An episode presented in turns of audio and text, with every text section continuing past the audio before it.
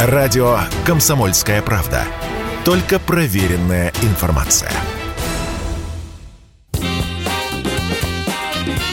Был бы повод – Здравствуйте, я Михаил Антонов, и эта программа «Был бы повод» и рассказ о событиях, которые происходили в этот день, 7 сентября, но в разные годы, ждет вас сегодняшняя передача. 1918 год, 7 сентября. Новая власть правит меньше года, однако своими поступками она как бы говорит «мы здесь надолго». В этот день появляется Центральное информационное телеграфное агентство Советской России и Советского Союза – Название длинное, поэтому сначала его сократят до Российского телеграфного агентства, а после и вовсе будут говорить просто аббревиатуру «РОСТА». Роста – это официальная информация от новой власти. Декреты, постановления, приказы, распоряжения – все это теперь передает новая структура. Всем газетам, которые издаются, их пока немного, но год от года количество будет расти, предписано не пользоваться слухами, а в обязательном порядке перепечатывать телеграфные сообщения роста. Нет, нет, нет. Мы уже говорили, что декрет об отмене частной собственности на недвижимость должен быть опубликован завтра же. Да. Вот именно потому, что политическое положение напряженное, и вся контрреволюционная сволочь беснуется, именно поэтому декрет должен быть опубликован завтра. Изначально задумываясь как новостное, Роста довольно быстро расширяет сферу своей деятельности. Вначале начинают издавать и собственную прессу, газету и два журнала, а после Роста начнет выпускать наглядную агитацию, плакаты, те самые знаменитые окна Роста. Это, как правило, не стандартные лозунги, к которым уже привыкли, а агитация сатирическая. Для этого дела к созданию таких плакатов привлечены молодые поэты, в том том числе Владимир Маяковский. Революционный, держите шаг, неугомонный, не дремлет враг.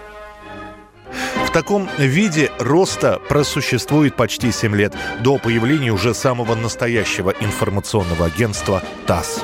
1941 год, 7 сентября. Великая Отечественная продолжается. Немцы занимают все больше городов, а из крупных центров продолжается эвакуация промышленных предприятий и учреждений. В числе других решено в другие места переместить и крупнейшие киностудии страны. Мосфильм, Ленфильм, Киевфильм, Союз мультфильм фильм.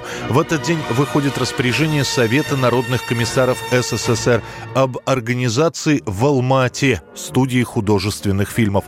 В довоенное время в Алма-Ате тогда имелась только студия кинохроники. И вот теперь на базе ее, которая спешно расширяется, размещаются кинематографисты из Москвы и Ленинграда.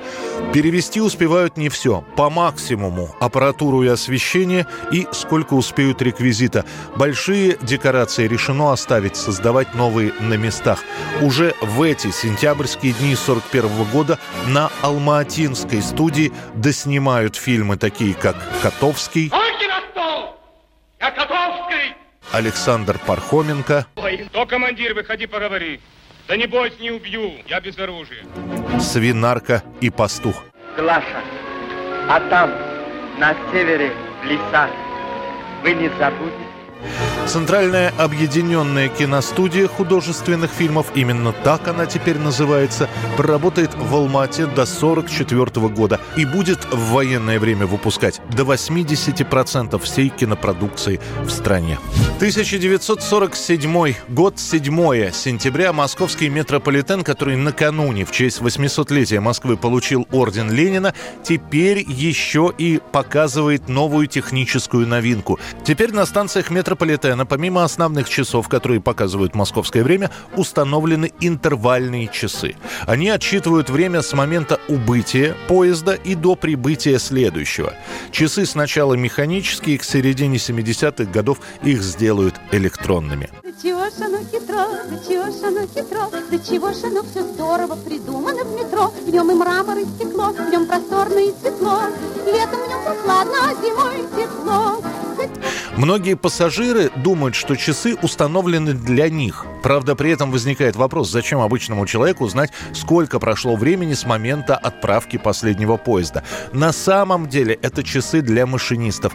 Дана установка сделать московское метро не только самым красивым, но и самым пунктуальным.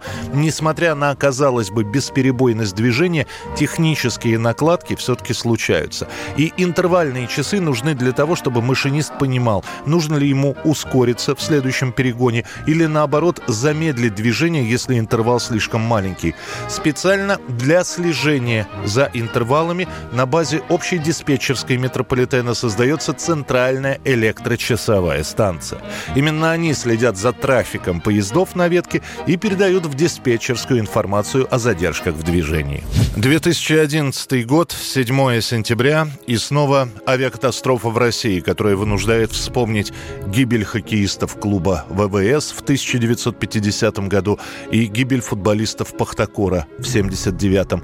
В 4 часа дня чартерный рейс Як-42, вылетающий из Ярославля, в момент взлета и набора высоты врезается в радиомаячок и с высоты в несколько десятков метров падает на землю. Далее начинается пожар.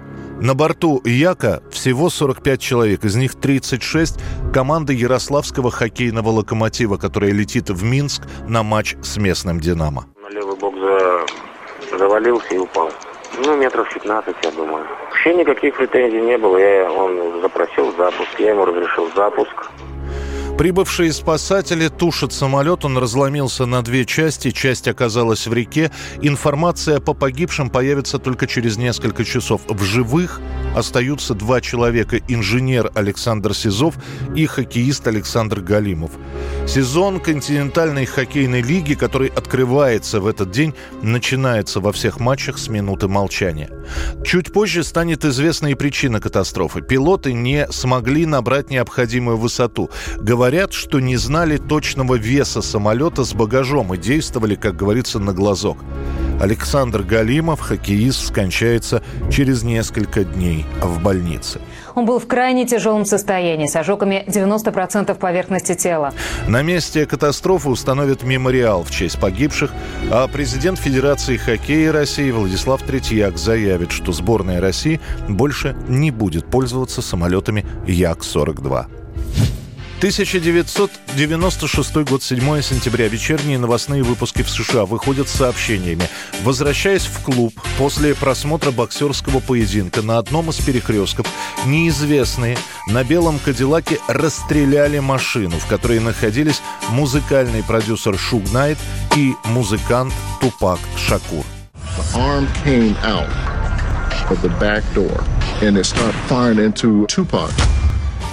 Передается, что Тупак получил три ранения, продюсер отделался небольшими царапинами от разлетевшегося стекла. На тот момент Тупак Шакур – один из самых продаваемых артистов в мире. 80 миллионов пластинок уже раскуплены. Музыкальные критики, не стесняясь, называют его «надеждой американской музыки». Раненого Шакура привезут в клинику, он там еще будет пытаться встать с каталки и пройти в операционную самостоятельно. Ему вколят успокоительное, а после операции введут в искусственную кому. 25-летний музыкант проживет еще 6 дней и скончается от внутреннего кровотечения в лифте больницы, когда его будут снова вести в операционную.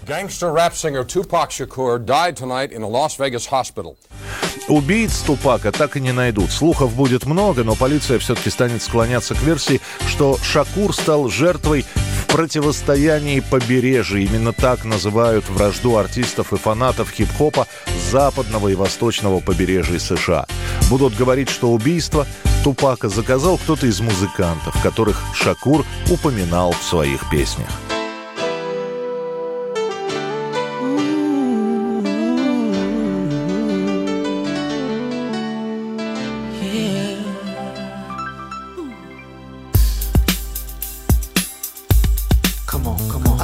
Changes. Wake up in the morning and I ask myself, is life worth living? Should I blast myself?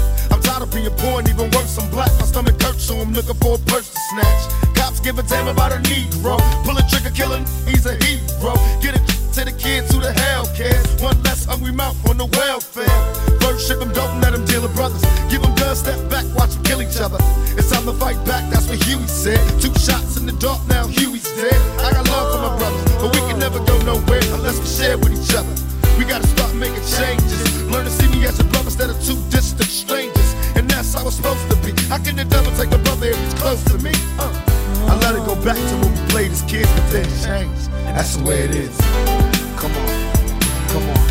Это была программа «Был бы повод» и рассказ о событиях, которые происходили в этот день, 7 сентября, но в разные годы. Очередной выпуск завтра. В студии был Михаил Антонов.